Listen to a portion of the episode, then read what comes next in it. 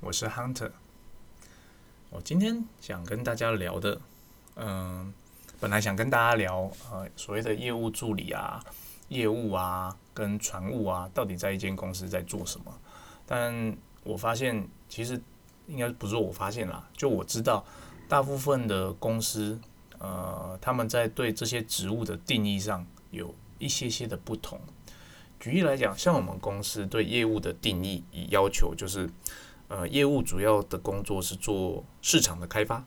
哦，市场的开发。那也就是说，要去开发陌生的市场，去找到新的经销商，以及去推销我们公司的新的产品给既有的经销商。因此，他的工作会比较像是呃，business 的 development。那很多公司的业务的职缺，他们的工作大概就是所谓的。呃，销售，那就是说做报价的动作，做取得订单后，呃，key 订单、出货的这些基本动作，这是呃大部分公司对业务的定义。呃，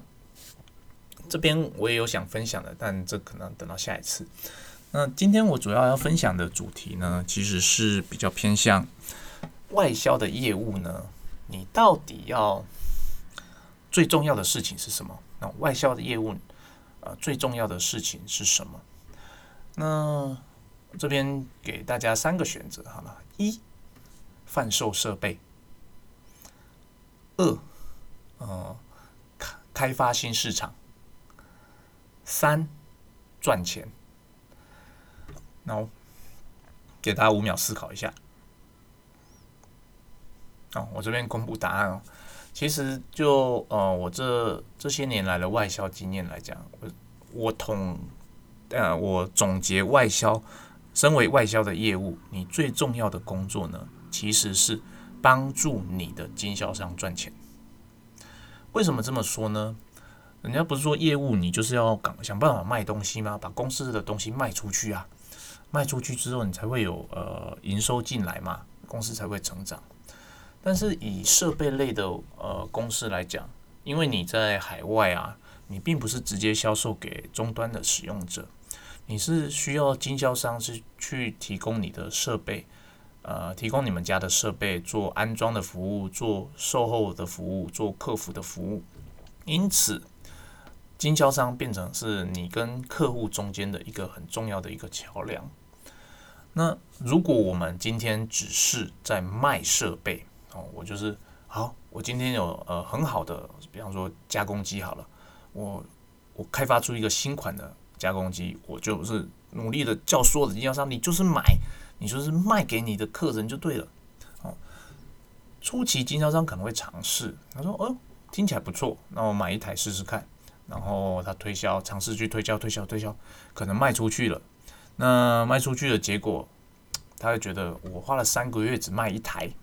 那一台的利润假设是三十 percent 好了，啊，十万块美金的东西三十 percent 大概是九千块，啊，不好意思讲错了，三万块啊，三万块。那三万块他要负责呃设备的安装，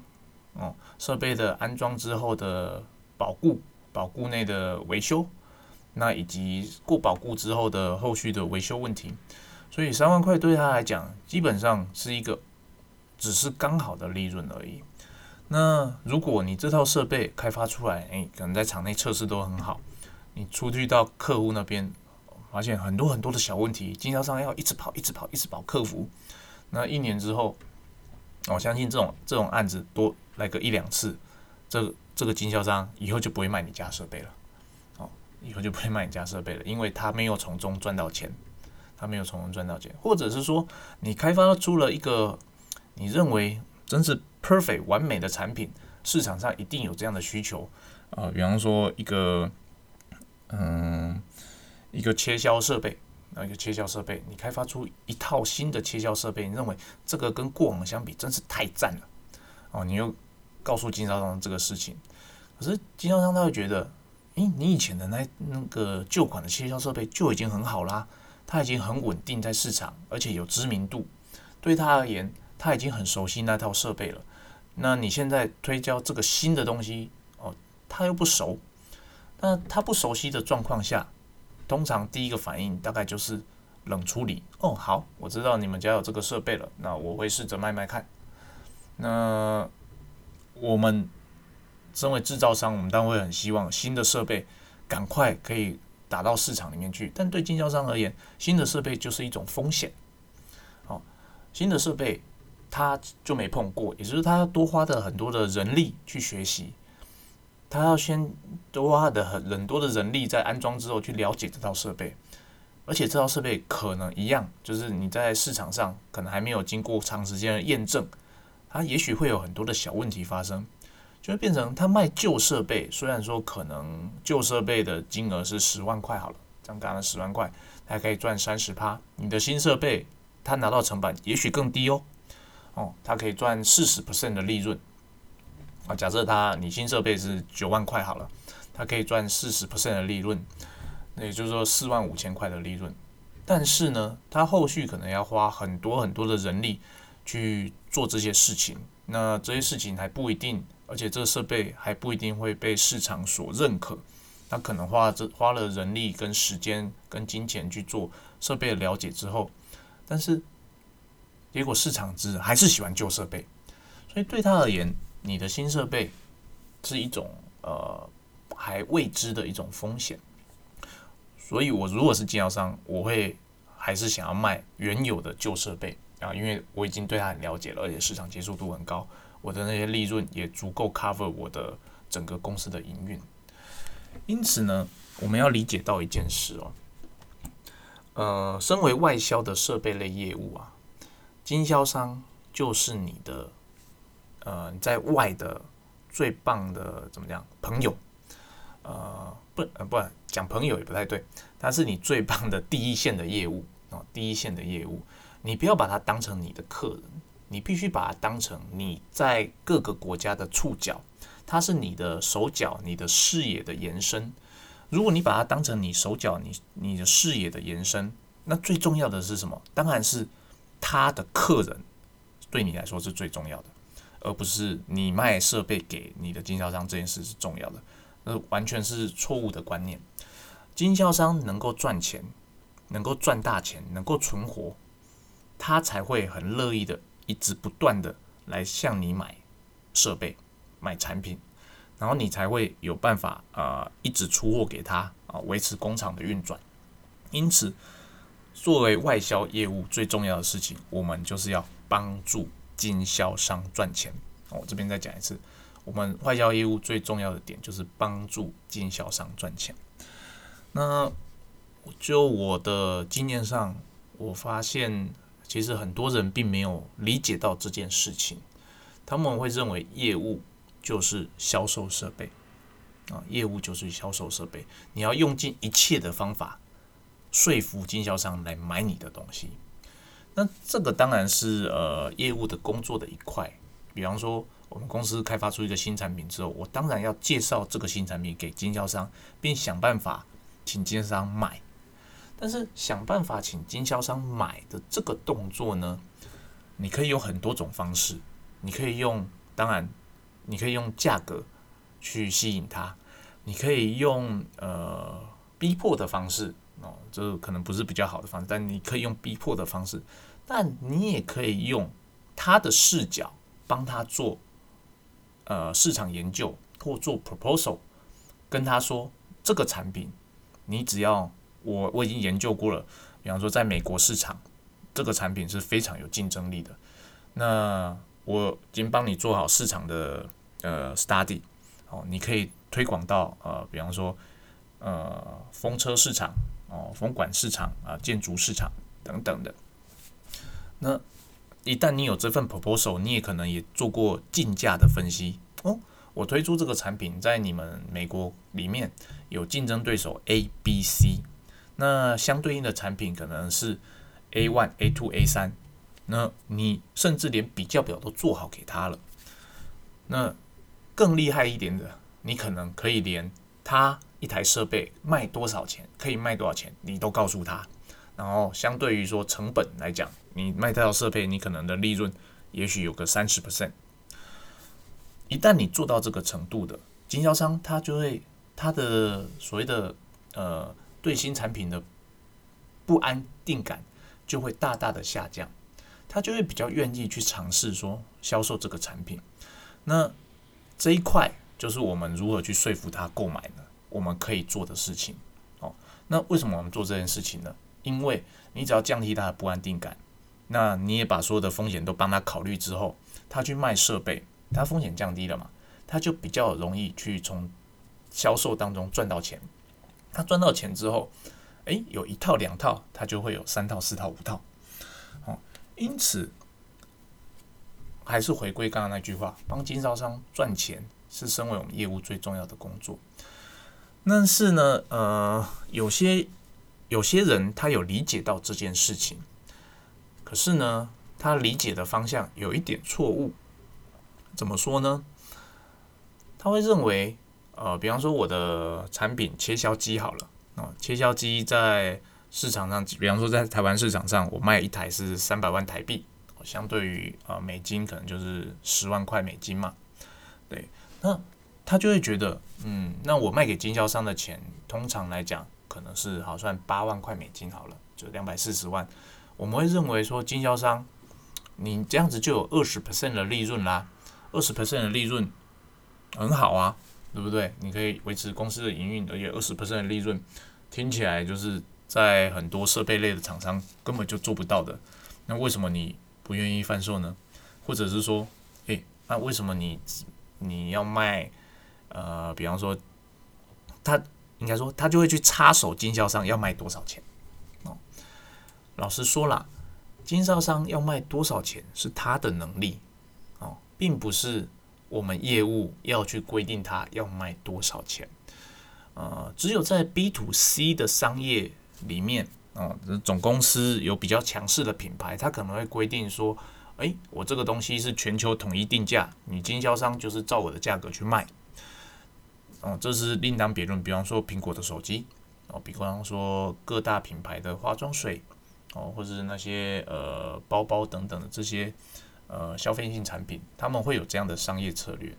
但是在呃工业类的产品，也就是设备类产品来说，呃，我这边要给大家的一个观念就是，经销商他拿到了成本，就像举例刚刚的呃八万块美金好了，他有能力卖十六万美金，那是经销商的能力。我们业务这边我们不应该插手，或是管他说，诶，你赚太多了。或者是说，你这个产品经销商说不行呢？我觉得我在我们市场只能卖九万块美金啊！你不要去插干涉，他说，诶，你怎么只卖九万块美金？我在台湾都卖十万块美金呢！你应该要提高售价哦。这件事情其实是不应该去做的。我们可以呃把在其他国家销售，如果你知道的话哦，销售的终端市场价格给经销商参考。但是经销商在他的国家要卖多少钱，那是经销商自己，呃，他必须要有做的抉择，哦，就是他可能真的认为这个产品在我这个国家是没有竞争对手的，我要 double 卖，只要他卖得出去，那就是个好价格，哦，或者是说经销商说不行呢，这个产品在我们国家没有办法有这么多的利润，但是我还是有兴趣代理，我还是想卖。但是我只能卖九万块，哦，这个时候你也不要去挑战他，说，诶，你怎么卖九万块，打打坏我的市场价格，哦，他就是经过评估，九万块他卖得出去，而且他可以生存，他才会愿意卖。所以这个一样是回归到刚刚的，我们重要的事情是帮助经销商赚钱。那帮助经销商赚钱。你可以帮助经销经销商，你要记得，经销商可以比你原始的制造商赚更多的钱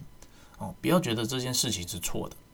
哦。经销商能够赚更多的钱是他的能力，他真的赚这么多，我们就应该要好好的恭喜他，跟他说你真厉害，我给他一个赞。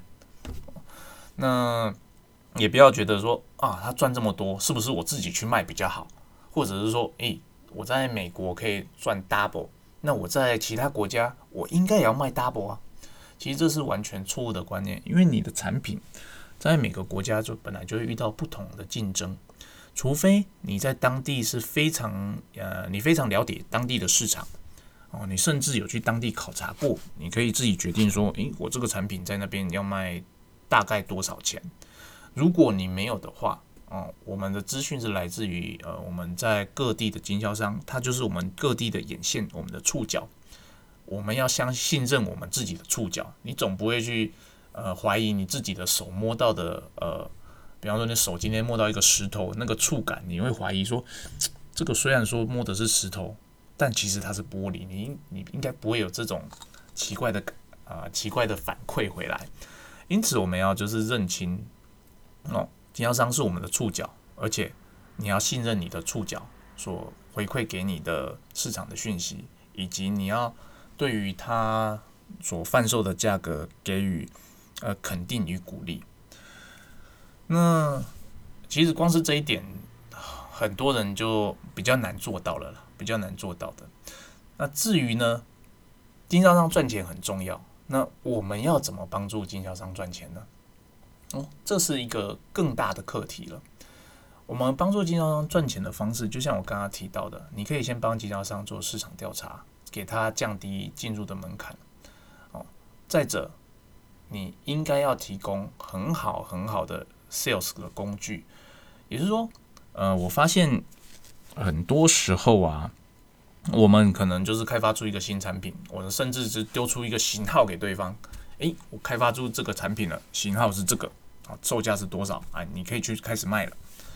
那你甚至连行路都还不完整，规格都还不完整，他可能哦，你可能做了行路，但是等他他真的要下订单的时候，发现诶，规格错了，你要求经销商去跟客人重新拟定他的合约，去改规格。这些事情其实都在初期阶段都要尽量避免的啊。那虽然说我们业务端不一定有能力去影响公司，就是确保它东西不要出错，但至少我们在资源经销商方面，我们可以做得更好。比方说我们在报价的时候，我们就提供一份最完整的产品的介绍。那我要推出这个新产品之前，我们内部就先自己先 study。呃，我要把这个产品的所有的特色、所有的功能，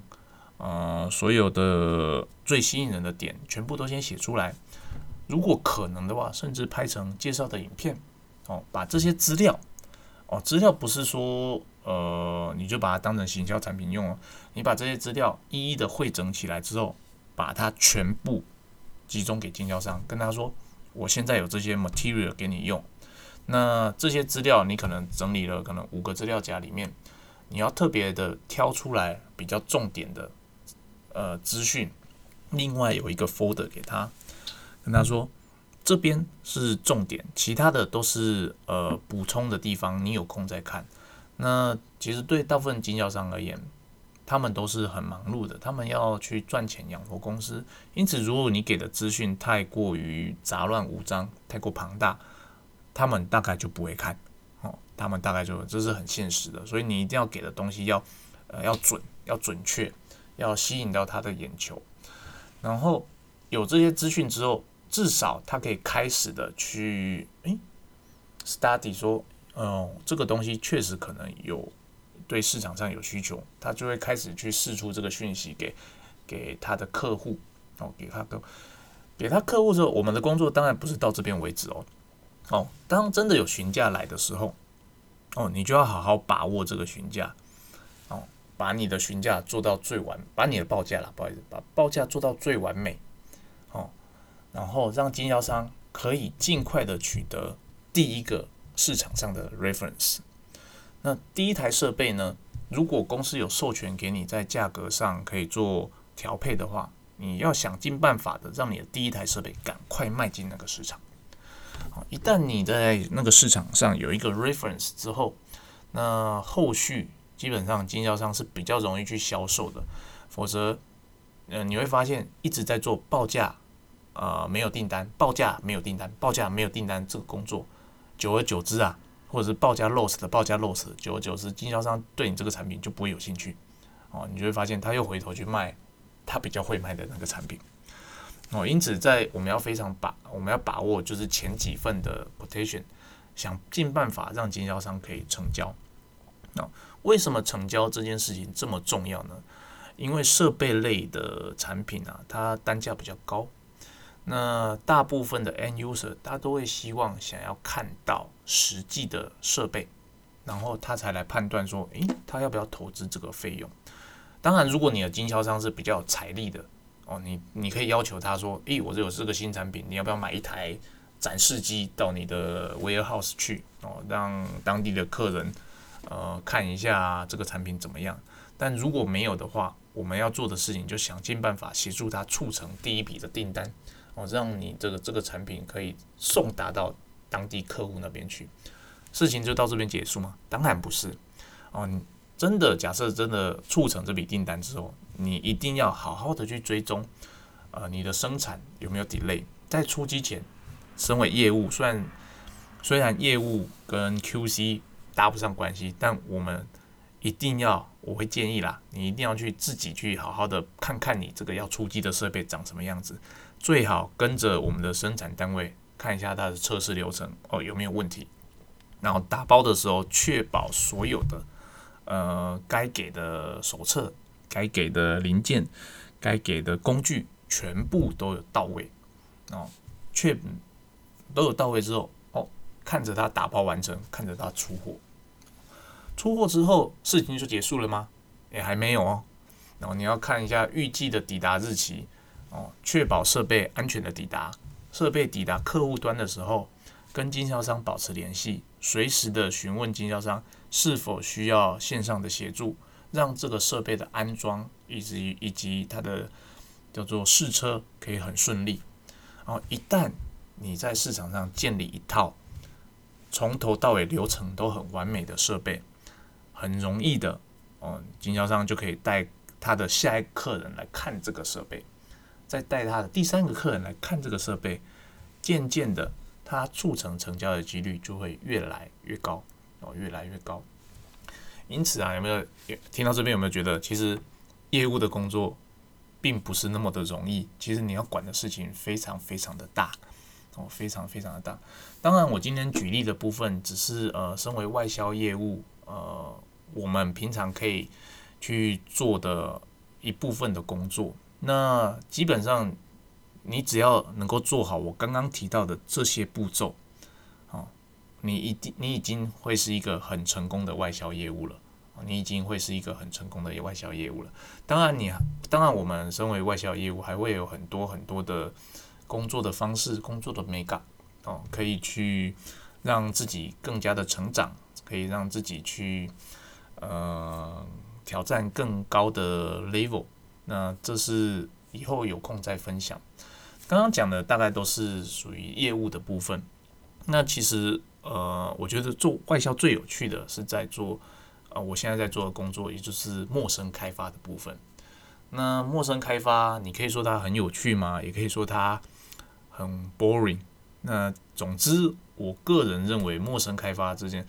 这个工作不好做，但是它是一个很有。很有必要去做，很有未来性以及很有挑战性的一个工作，有机会再跟大家分享这一块。那今天就先讲到这边，谢谢大家。